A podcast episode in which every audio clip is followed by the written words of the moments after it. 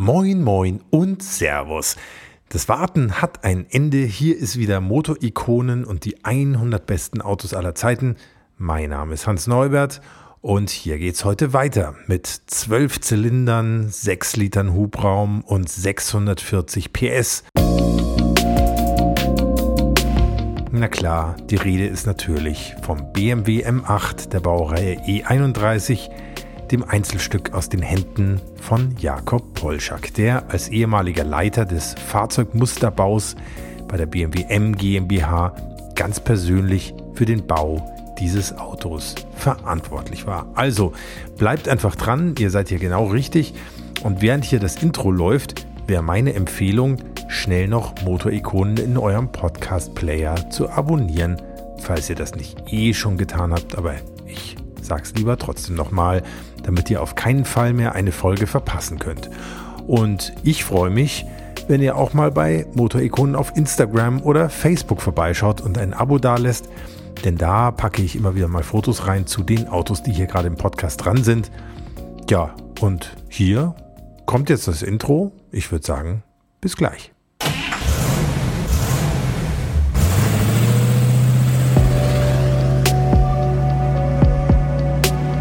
Hier kommt Motorikonen. Die 100 besten Autos aller Zeiten. Der Podcast mit Hans Neubert und seinen Gästen.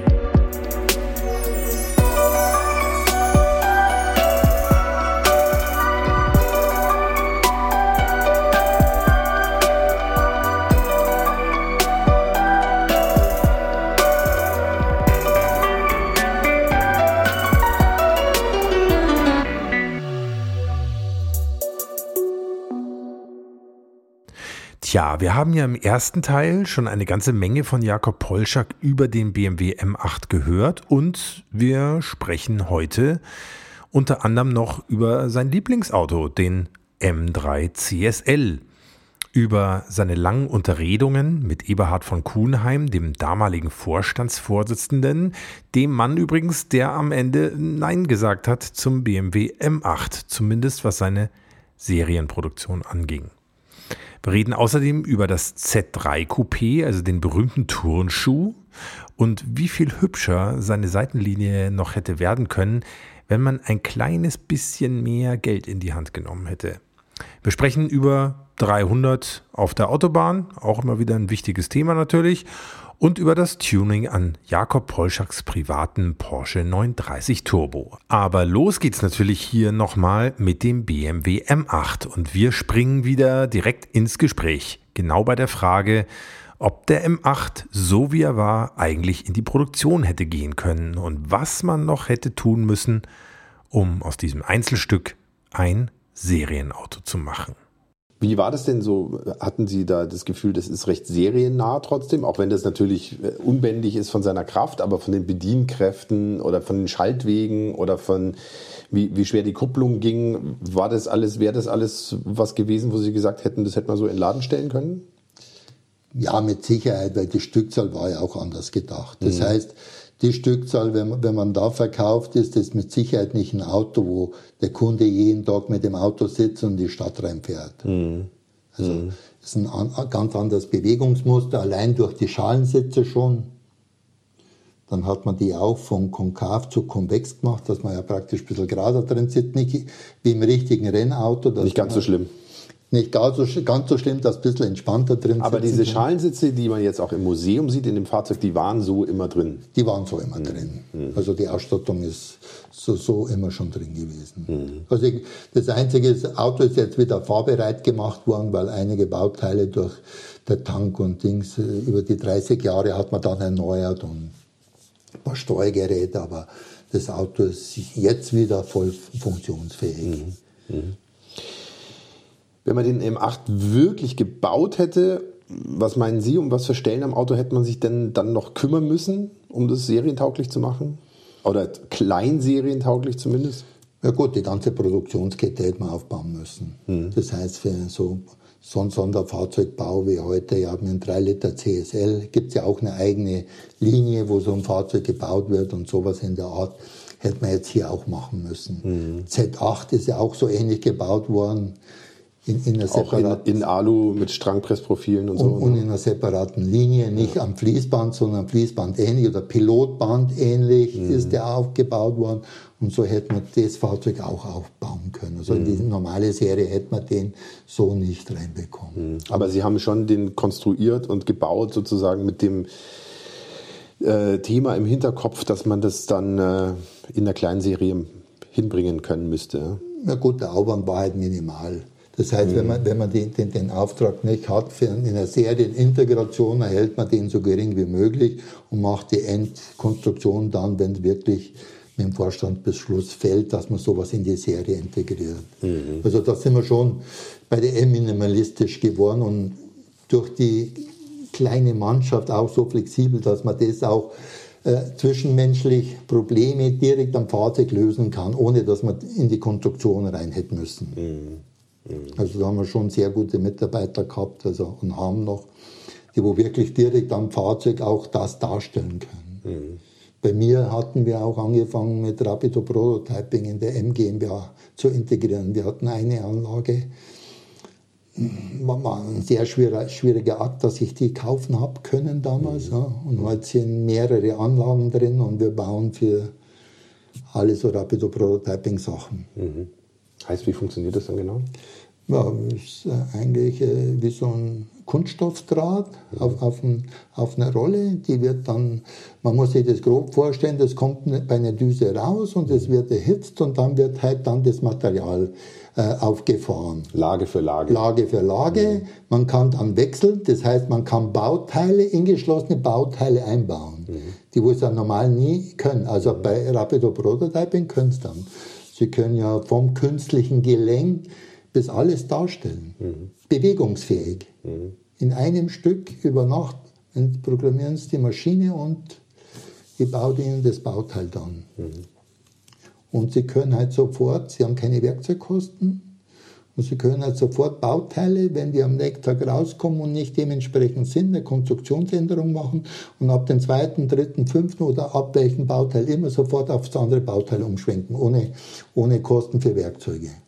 Hätte Ihnen viel Arbeit erspart, gell? Natürlich. Also, sage ja, die, die, erste, die, die erste war ein Riesenproblem zu bekommen, dann ja. die zweite, dritte war in der BMW M oder Motorsport dann mhm. weniger. Mhm. Und wir haben dann auch für die Prototypen auch die Ausstattungsteile dazu gebaut. Mhm. Und für manche Manufakturfahrzeuge, für Kundenwunschfahrt von 1 bis 10, 1 bis 20, auch dann direkt Bauteile für die. Tatsächlich so gebaut, ja. So gebaut, mhm. ohne irgendwo Werkzeugkosten auszulösen und halt direkt mit Leder bezogen und flexibel und ja, Bauteil im Bauteil, also funktioniert. Was sind das dann für verrückte Wünsche, mit denen die Leute ankommen?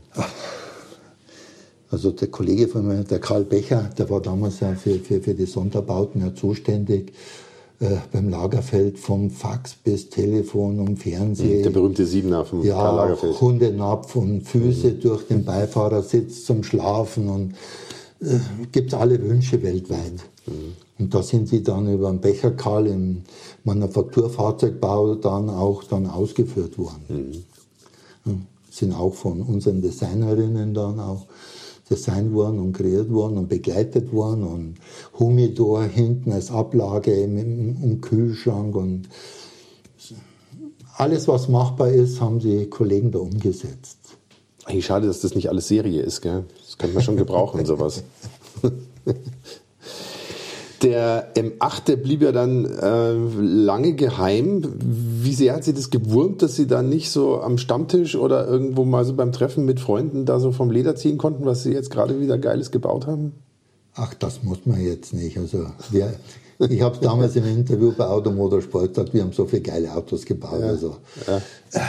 Sie können nicht immer alles bauen und man muss einfach schauen, dass man wirklich dann die Prioritäten raustut und also er ist ja dann irgendwann, ist er ja auch gezeigt worden. Ja, 2010 wurde er dann hier gezeigt. Gell? Ja. War das ein bisschen späte Genugtuung? Ja, er ist, schon, er, er, ist schon so vor, er ist schon vorher mal gezeigt worden, ja. aber ja, man, man muss halt damit leben und es gibt halt Sachen, die, die, die, die wo man halt heute im Nachhinein, ich hätte mir auch eine E30 mit 300 PS gewünscht. Mhm. Mhm. Als GTS. Mhm. Damals schon. Mhm. Wir hatten einen Langstreckenmotor für Renneinsätze, für den wir uns auf Serienmotor umbauen und keine 350 PS, sondern 310 PS oder 305 oder 300 PS oder 299 PS. Also wäre eigentlich noch einer oben drauf gewesen auf dem M3. Für, für die Straße, das wäre heute unglaublich. Mhm. Das Fahrzeuggewicht mit der Leistung in dem Auto drin, also wäre heute noch eine Faszination pur. Hm. Haben Sie den gebaut? Nein. Es, ja, es gibt, es gibt Langstreckenfahrzeuge, die fahren ja heute noch alle Rennen mit die, mit die 300 PS in Langstrecken. Also ich glaube, dass da kaum einer verkauft wird. Das sind alle zufrieden, die halten alle. Also die sind alle begeistert. Und für so ein GTS hätte man so ein Auto ja bauen können. Das war ja auch so eine schwierige Geburt, bis wir zum GTS hingekommen sind.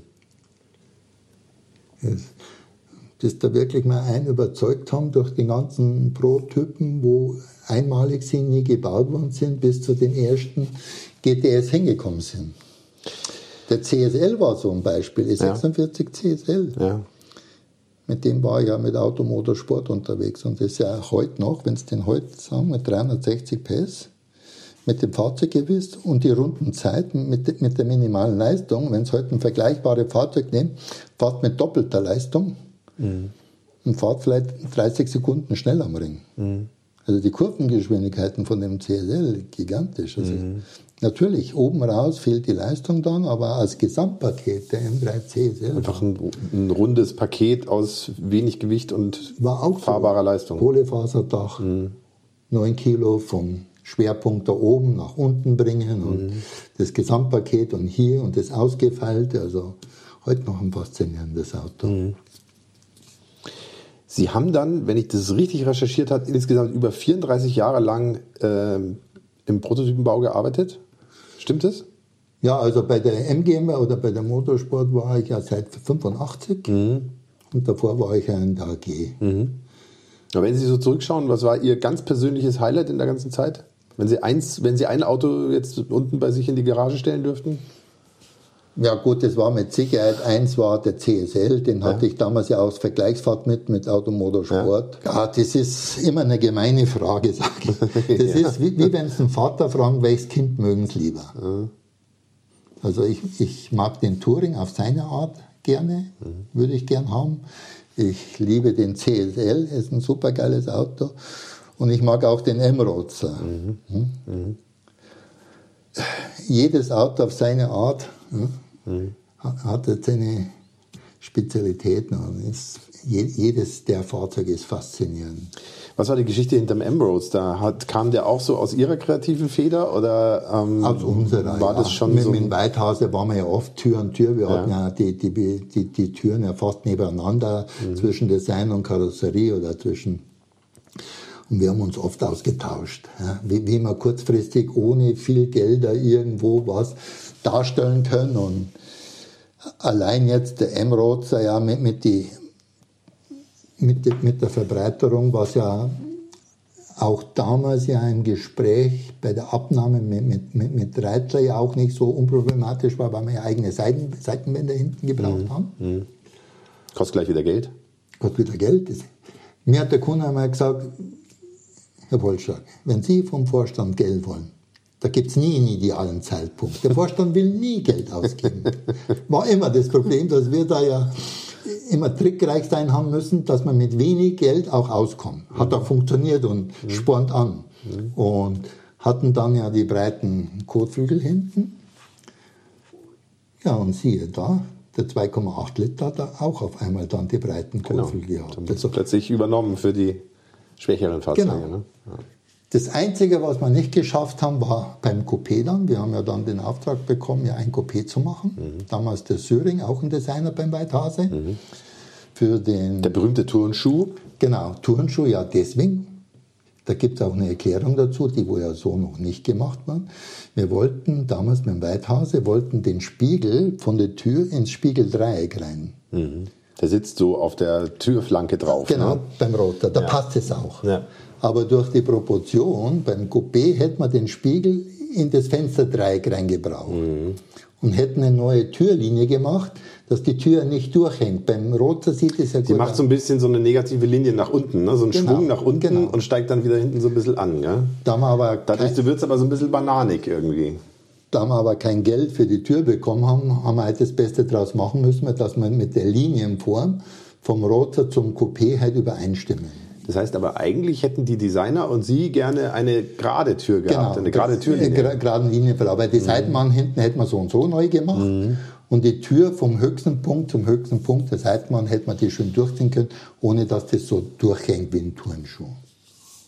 Ja, da sehe ich aber schon die Alarmglocken läuten beim Vorstand. Das wäre ja dann. Kostet Geld. Äh, kostet, ist, ist, ist immer, immer wenn es ja. Geld kostet, ist es immer schlecht. Also. Mhm. Hätte aber wesentlich besser ausgesehen, oder? Ja. Die Frage ist im Nachhinein, hätte besser ausgesehen, hätte man mehr verkauft. Mhm. Wenn die Linie gerade gewesen wäre. Also mhm.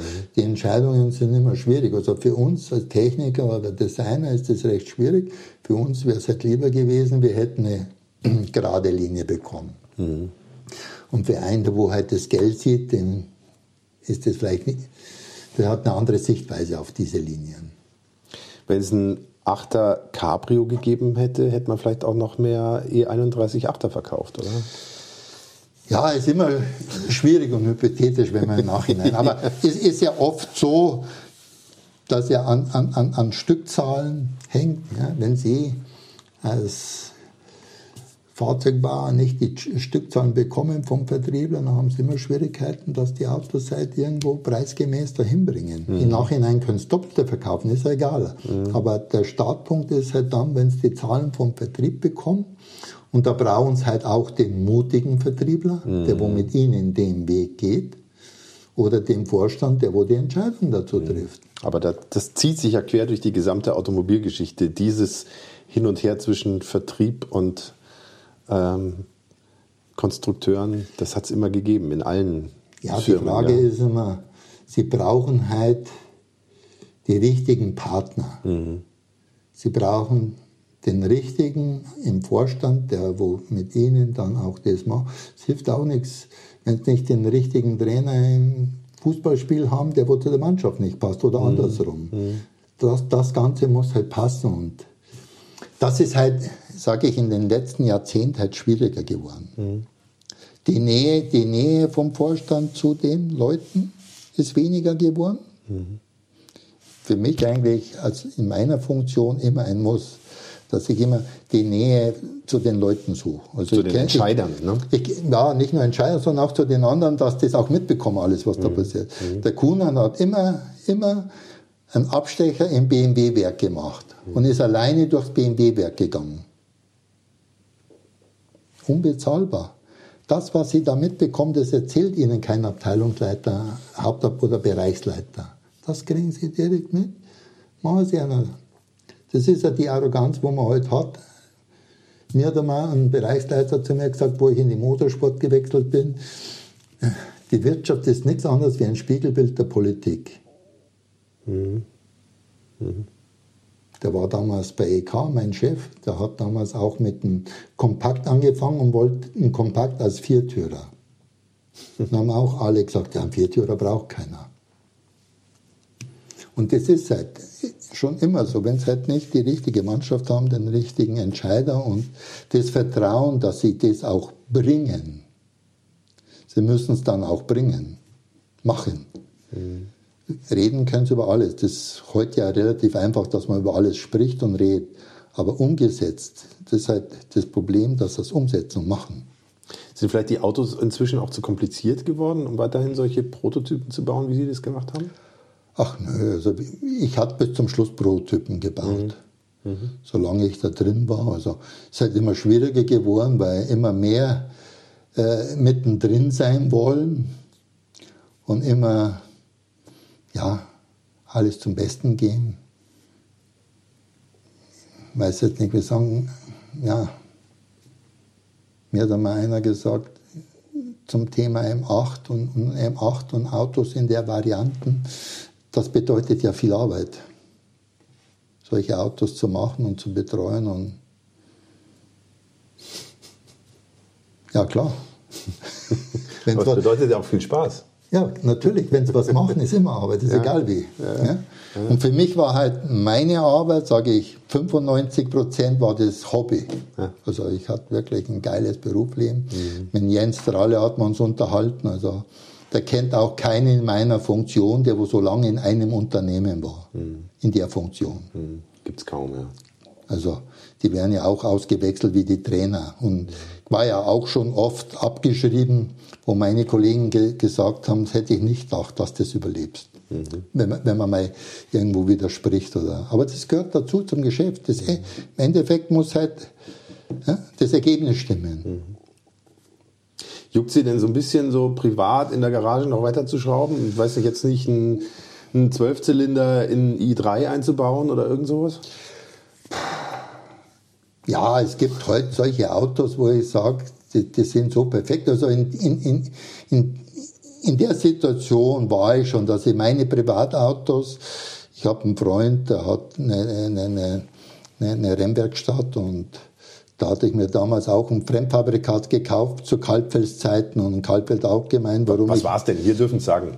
Also da war auch so, ich wollte mein M1 kaufen und M1, damals war meine älteste Tochter gerade neu auf der Welt und dann M1 und Familie passt da nicht zusammen. Und mir war auch die Leistung zu wenig. Mhm. Weil das Auto, dass das faszinierend ist, hätte halt knapp 100 PS mehr gebraucht. Mhm. Und da war halt dann auch die Entscheidung, was kauft man sich? Und da war halt auch die Entscheidung für mich damals privat, einen 2 plus 2 Sitzer zu kaufen. Mhm.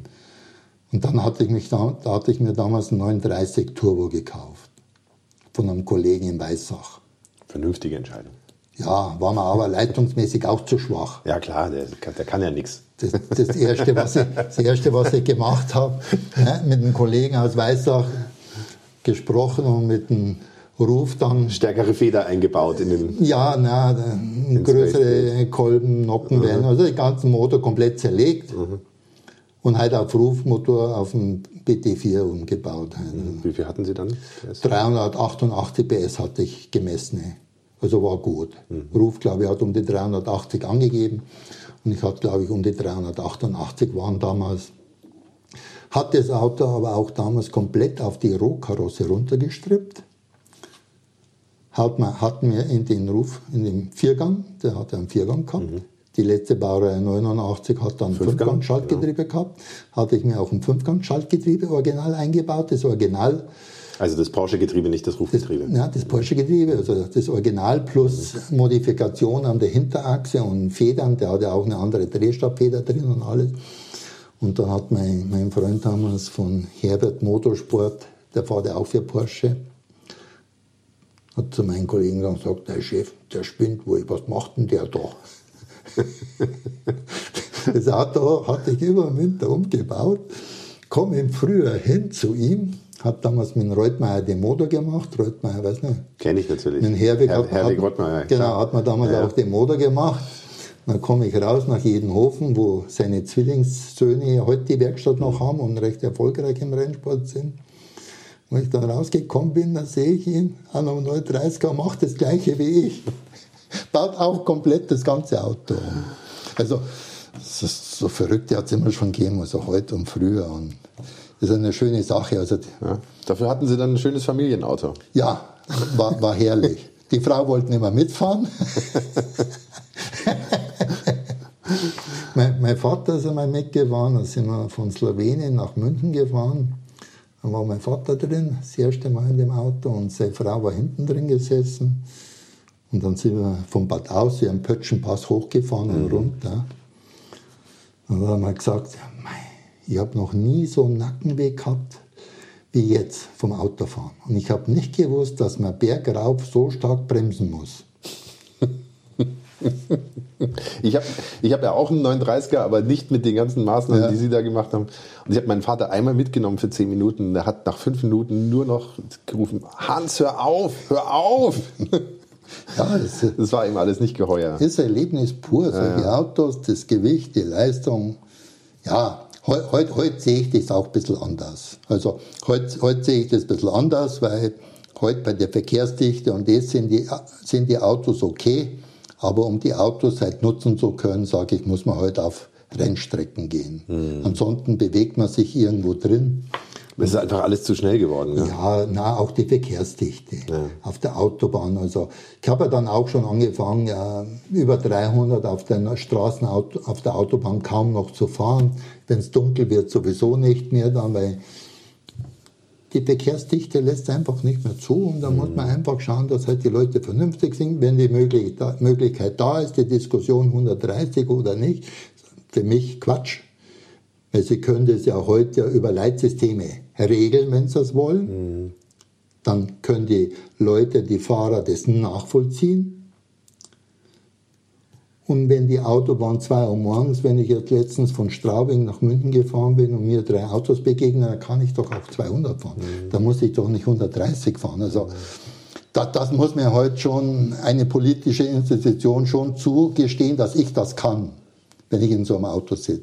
Ja, Viel, technisch wäre es halt auch möglich. Ne? ja, und viel wichtiger wäre für mich auch die Schulung mit solchen Autos. Was mhm. BMW ja macht mit BMW Fahrertraining, mhm. für mich genau der richtige Weg, dass die Leute mit dem, was sie bewegen und fahren, auch lernen umzugehen.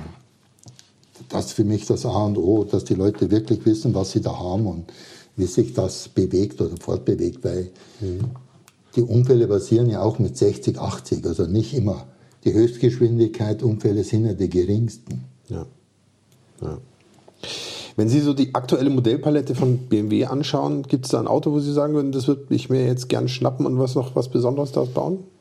Juckt Sie da manchmal so? Ja gut, die M-Autos sind alle gut. Oder mhm. jede, jede, jedes Auto von M in seinem Bereich ist faszinierend. Mhm.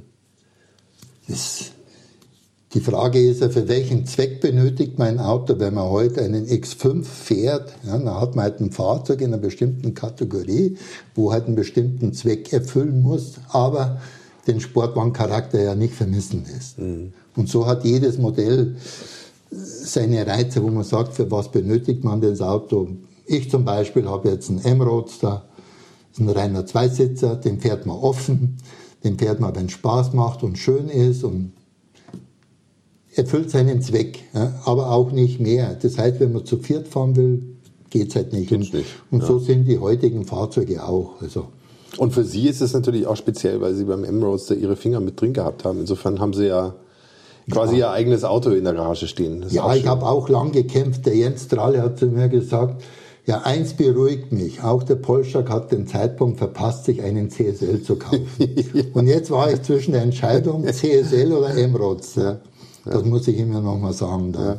Und geworden ist ein M-Roadster, weil ich dadurch ruhiger werde. Weil mhm. wenn das Auto offen ist, dann fährt man ruhiger, mhm. man cruist mehr und genießt trotzdem die Leistung in dem mhm. Auto. Naja, fühlt sich gleich schneller an, wenn es ja, runter ist. Ja, natürlich. Und wenn man da irgendwo so am See oder am Meer kurvereichen Straßen fährt, dann ist es einfach mhm. schöner, offen zu fahren. Man kriegt die Gerüche mit. Und mhm. Ich bin auch begeisterter Motorradfahrer. Ich fahre im Jahr im Schnitt so 15.000 Kilometer mit dem Motorrad. Ja, Wahnsinn. Also, okay, das ist eine Menge. Was haben Sie für eine Maschine? Ein BMW natürlich. Natürlich. eine GS oder? Nein, habe jetzt keine GS. Bin am überlegen, ob mir jetzt noch eine GS dazu mhm. kaufe. Mhm. Aktuell habe ich eine A90. Bin eigentlich recht zufrieden mit der. Also der Motor unbezahlbar. Also Wahnsinn, der luftgekühlte mhm. Motor da vorne drin und das mhm. Ding, das herrlich. Und beim Motorradfahren haben sie das ja auch, dass, ja, die Gerüche, alles, wenn es Fahren irgendwo ja mitbekommen, ist mhm. ganz ein anderes Erlebnis, wie mit Cabrio auch. Nichts gefiltert und herrlich.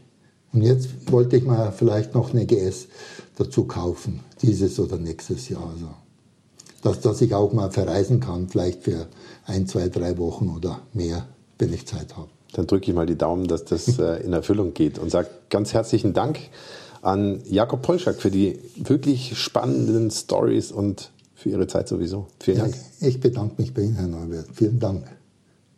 So, an dieser Stelle habe ich dann mein Aufnahmegerät ausgeschaltet, aber weil Jakob Polschak noch so gar nicht dran gedacht hat, aufzuhören, habe ich einfach wieder auf Record gedrückt und dann, ja, dann haben wir uns halt einfach weiter unterhalten. Mit unserem Geschäftsführer, mit unserem Dr. Segler, wo wir ja kurz haben, der wo ja von Mini gekommen ist, mhm. mit dem hat man auch den 1er damals gemacht. Mhm. Mhm. Auch ein irres Auto. Der ist ja auch zum Vorstand gegangen. Ja. Dann haben sie ihn rausgeschmissen, also bei der Hintertür wieder reingegangen. Also der hat, der hat da so lange rumgetan, bis, bis wir den bekommen haben. Wo ist er denn dann zur Hintertür wieder rein und zu wem ist er denn dann? Wenn der Vorstand es ja, abge, abgesägt hatte, hat also, er einfach nochmal gefragt. Ja, hat er nochmal gefragt, also weil ein so ein wunderbares Auto. Ja. Ja? Auch ja, heute noch faszinierend. Ein, eigentlich noch immer eins der begehrenswertesten Auto in der Größe, in der Kompaktheit und ja, auch der Look, ne, mit den vier Auspuffrohren und mit dieser muskulösen äh, Flanke. Ja. Und, und, also, das ist schon ein tolles Auto. Ja. Und, und, und, Dr. Segler war leider ja nur nicht ganz zwei Jahre bei uns im Haus als mhm. Geschäftsführer. Und mit dem hat man auch dann den ersten GTS gebaut. Mhm. Mhm. Wir hatten damals für die Motorsport ja das Rennauto gebaut. Mhm. Meine Idee war ja eigentlich, das Rennauto straßentauglich zu bauen. Und rausgekommen ist, dass man halt dann einen GTS baut mit der Leistung und mit dem Ganzen. Weil ich hätte ihn aus dem Rennauto zum Straßenauto eher gemacht. Mhm. Und da war es ja auch so, dass, dass man ja immer mit dem Vertrieb ja, ja, können wir nicht machen und können wir nicht bauen und alles so schwierig und im Endeffekt, was, was man schaut halt, ja, war ja auch ewig, dass man so ein Fahrzeug mal genehmigt kriegt, dass man so ein GTS bauen darf.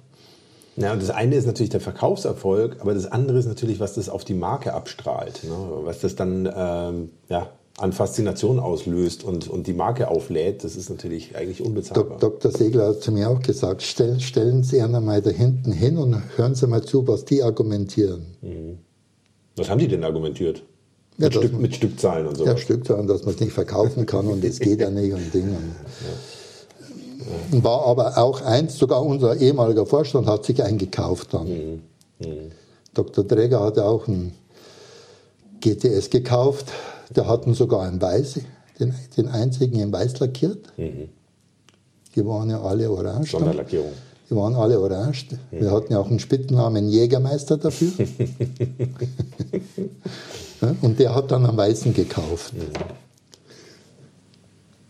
Also faszinierendes Auto. Und heute, wenn man schaut, die, die ganzen GTS, wo heute gebaut sind, immer in Wiederholung, sind alle der Renner, sind, sind wunderschöne Autos. Ja. Ja. Und sind halt von der Stückzeit auch, halt auch beschränkt, dass man sagt, das ist halt einer von. Das ist vielleicht auch ein bisschen das Geheimnis dabei, gell? Macht es natürlich noch begehrenswerter. Ja, natürlich. Mhm. Und, und das ist halt speziell für eine Käufer-Kundenschicht, wo auch wirklich ja, das Begehren. Man muss sagen, okay, ich fahre ein Auto, das fahre ich und da sitze ich drin, ist schön. Mhm. Aber begehren tue ich es nicht. Aber mhm. es gibt Autos, da wo ich sage, die möchte ich besitzen. Mhm. Die begehre ich. Also allein die Form, die Farbe, die Faszination, wo die haben, also mhm. unverwechselbar. Naja, und da macht natürlich die Alltagstauglichkeit auch noch was damit ja. aus. Ich meine, damit kann ich ja auch morgens dann noch Semmeln holen fahren. Ja, natürlich. Also wenn Sie heute schauen mit dem M3, wo wir ja damals gemacht haben, wie viel heute noch auf der Straße fahren und alle, die wo noch fahrbar sind, auch heute noch auf den Rennstrecken fahren, mhm. im, im, Privatgebrauch, mhm. ja, wo heute ja fast unbezahlbar ist für die Jungs heute sich ein privaten Rennauto zu kaufen. Die fahren heute alle noch mit die 30 rum. Also mhm. fantastisch. Und, ja, macht einen Spaß und die Dinge ja. gehen, gehen auch nicht kaputt. Ja, also erlebe ich immer wieder. Also, und die Autos auch. Also wenn man sich die anschaut, vom 1er noch immer eins, sage ich, von den Serienproduktionen eins der faszinierendsten. Mit Optik und alles. Da wären wir ja fast dabei mit einem Kollegen von der Elektronik, der war bei mir und hat mir schon down gepiesackt, dass man sich, er und ich, einen privat auf Cabrio bauen. Echt? Ja war ich schon fast dran, dass ich mal eingebaut hätte. Woran ist es gestaltet? Ja. Zwei hätten es bauen müssen. Ein ja, für zwei, jeden ein, ein, für, ein, Ja, genau. Ja. Da war, da war ich schon schwer am Kämpfen, aber nicht privat einen umbauen auf ja. Cabrio. Können Sie ja immer noch machen. Ja, klar, können wir machen. Aber jetzt habe ich ja meinen M-Roadster gefunden. Ja, aber wenn nächster Winter, dann, wenn Sie mit dem M-Roadster nicht rumfahren können, dann können Sie ja das mal in Angriff nehmen. Weil, weil, weil mein früherer Vorgesetzter, wo ich das zweite Mal bei BMW war, war ja auch so ein Autofan der Max Reisböck. Der Mann, wo den Touring für BMW gebaut hat, mhm. privat. Mhm. Ah, ja, ja. ja. Mhm. Mhm. Mit dem gehen wir heute auch immer noch äh, frühstücken und, mhm. und, tauschen uns aus. Mhm. Der hat damals den Touring ja am Kuhnheim gezeigt. Ja, den allerersten Touring. Den allerersten. Das war noch ein Zweitürer, gell? Genau. Ja. Den allerersten hat er. Der hat den eigentlich erfunden. Hat den allerersten ihm gezeigt und dann hat Kuhn auch genickt. Ja, waren verbaubare Teile vom Passat und Ding, was man so auf den Markt bekommen hat, umgebaut, nachgebaut und so ein Fahrzeug gebaut und ja. Hat man dann auch gesehen, der Max hat den dann in die Hufelandstraße reingebracht, da war es fit noch nicht und die Konstrukteure gleich, ah ja, und das ist ja auch nicht so gut und Ding. Natürlich, wenn man Auto durchkonstruiert, aber man muss die Rücklichter sehen und die Öffnung war genau für einen Bierkasten. Zwischen, zwischen den Rücklichtern. Ganz wichtig in Bayern. Ja, natürlich. Bierkasten. ja. Und wie hätte Reitler gesagt, ein Golfbeck muss da reinlassen. ja, aber am Ende ist es die gleiche Öffnung. Ob, ob Golfbeck oder Bierkasten passt und, alles Und da rein. hat Kuhn, Kuhn das ja befürwortet, dass Reisbeck damals auch einen Privat aufbaut und den dann reinbringt. Ja. Weil der hat auch ein größeres Auto gesucht für die Familie. Der kommt ja auch aus, aus, VW damals und wollte schon Bus kaufen und dann war halt die Idee mit, mit dem Touring. Und BMW, ja, war, war, denke ich, ein guter Weg für BMW auch jetzt in die Richtung. Es gibt halt Leute, die wollen halt auch ne, nicht nur Coupé und Limousine Ja, das ist eine fahren. totale Erfolgsgeschichte der Also, Touring. Ne? Quer durch alle Natürlich. Baureihen. Ja, natürlich. Ja. Hm. Bis zum leistungsgesteigerten jetzt. Jetzt gibt es ihn ja sogar als M3. Jetzt gibt es den als M3, als M5 Touring gab es den auch. Ja, also äh, absolute Erfolgsgeschichte. Ja, ich hätte mir ja noch gewünscht, aber da sind die Kollegen ja nicht so weit. Zu der Presseeinführung vom neuen M3 Touring, den E30 Touring von Max Reisbeck tun und den ersten von mir und Mhm. die drei zusammen in die Pressevorstellung reinbringen oder gebracht hätten. Ja, Ja? ja. Da hätten wir auch die Geschichte dazu gehabt. Ja, wobei der E46 wird da, glaube ich, sogar im Internet irgendwo so ein bisschen gezeigt. So, Ja, der, der, der ist immer so irgendwo drin. Ja. Also. Der ist aktueller denn je. Also. Den hat man damals auch in einer speziellen Lackierung, Chrome Shadow. Chrome Shadow ist auch mit dem, unserem Mhm. So, Designer. so ein mit, Grau, gell? Äh, das ist ein ganz spezieller Lack. Und zwar hat man mit unserem Designer, mit Weithause, hat man damals ja kleine Bauteile lackiert. Und das, hat so, das, das ist eigentlich ja eine Lackierung für Kleinstteile, das heißt für Rasierapparate und sowas in kleinen Teilen. Und ich hatte damals ja einen sehr guten Lackierer, einen Toni Messner, der lebt jetzt in Kärnten. Und mit dem hat man dann angefangen, den Lack für ein Serienauto oder für, für, für Sonderkunden. Wir hatten ja jeden Prototypen ab dann in Chrome Shadow lackiert, Außenlack. Erkennungswerk Genf, wenn ein BMW M kommt, Chrome Shadow, sieht man sofort. Und wie hat ein Journalist beschrieben, das sieht aus wie flüssiges Aluminium. Sie haben eine Dreidimensionalbarkeit in der Karosserie, in der Form, die erreichen es mit einem anderen Lack nicht. Und zwar müssen sie das Auto ja grundlackieren, das heißt, das Auto bekommt eine Schwarzlackierung wie ein Serienauto. Und danach kommt das Chrome Shadow aufgetragen, Auf das Schwarz drauf. auf, auf das Schwarz drauf. Da, Dadurch entsteht das Dreidimensionale. So eine Tiefenwirkung. Wenn sie es nicht können, wird es nichts. Müssen es gut können. Der Lackhersteller hat aber mal gefragt, ob wir mal einen Workshop mit Mercedes machen wollen. Sag ich, ne, wir brauchen keinen Workshop. Und Schon gar nicht mit Mercedes. Genau, Silberpfeile. Die, die waren ganz scharf auf das äh, Lack. Und da hatten wir damals die Technik drauf, dass wir den auch am Fahrzeug lackieren können. Dann kommt noch Klarlack drauf. Und dann haben sie halt das Dreidimensionale. So ähnlich haben wir auch dann, oder das- das Art Cassandro Kia. Ja. Den E36 M3, der ist als Rennauto nicht gekommen. Aber Sandro Kia hat bei uns in der Werkstatt einen bemalt. Und dann haben wir mit dem Sandro den bemalt. Der hat also äh, spezielle Farben aus England haben wir da ein, einfliegen lassen, so Ölfarben. Und dann haben sie wie, wie so Berglandschaft die Farbe im Auto. Und dann haben wir damals mit unserem Lackierer acht Klarlackschichten an dem Auto. Boah. Das heißt, das Auto ist lackiert worden, die Lackschicht ist abgetragen worden bis zur obersten Schicht. Und so sind die Täler aufgefüllt worden. Ah, okay. Dass das praktisch eine dreidimensionale Tiefe bekommt. Ja. Also wenn Sie das mal im BMW-Museum oder irgendwo auf einer Art-Car-Show sehen können, müssen Sie Muss mal mal genauer hinschauen. Das hat eine dreidimensionale Tiefenwirkung. Das Sandro Kia ist damals ja fast abgefallen. Und dem habe ich damals Was auch heißt noch abgefallen? vom Glauben, wie geil das aussieht. Ja, ja. Und Sandro Kier wollte damals unbedingt noch ein Poster von dem M8 haben mit meinem Autogramm oben drauf als Widmung.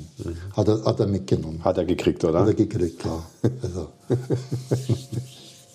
so viel noch zu meinem Achtkunst und Lack und was man ja alles machen kann, was, was nicht normal ist oder ja, können wir nicht machen, geht ja nicht. Also, man kann alles machen, man muss halt nur immer den Weg dazu finden und wir haben immer einen Weg dazu gefunden. Also ich, ich habe ein Hobby gehabt, Spaß und habe bei BMW einen guten Job gehabt, wo ich wirklich sehr dankbar bin und, und, und, und habe eigentlich nie so arbeiten müssen, habe ich das empfunden. Das war's für heute mit Motorikonen und den 100 besten Autos aller Zeiten.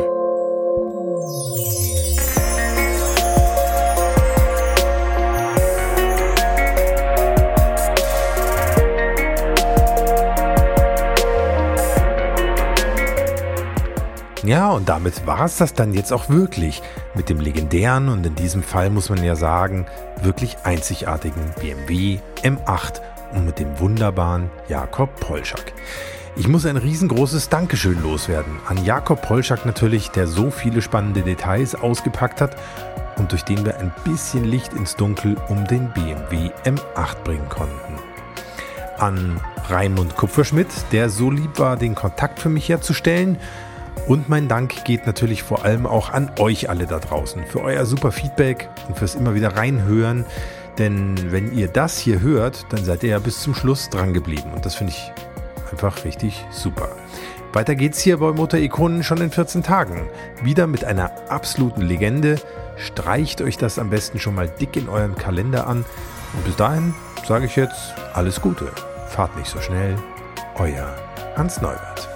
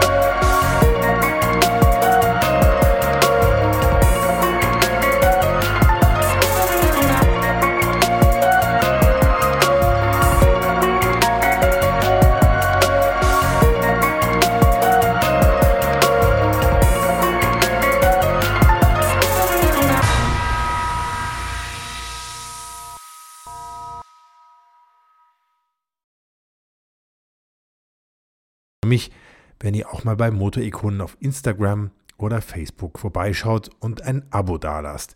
Denn da, und ich freue mich, und ich freue mich, nicht ich freue mich. Hm. Okay. Aber los geht's hier natürlich nochmal mit dem BMW M3 und wir springen wieder direkt ins Gespräch. Habe ich jetzt M3 gesagt? Der als ehemaliger Leiter des Fahrzeugmusterbaus bei der BMW, bei der okay, gleich nochmal.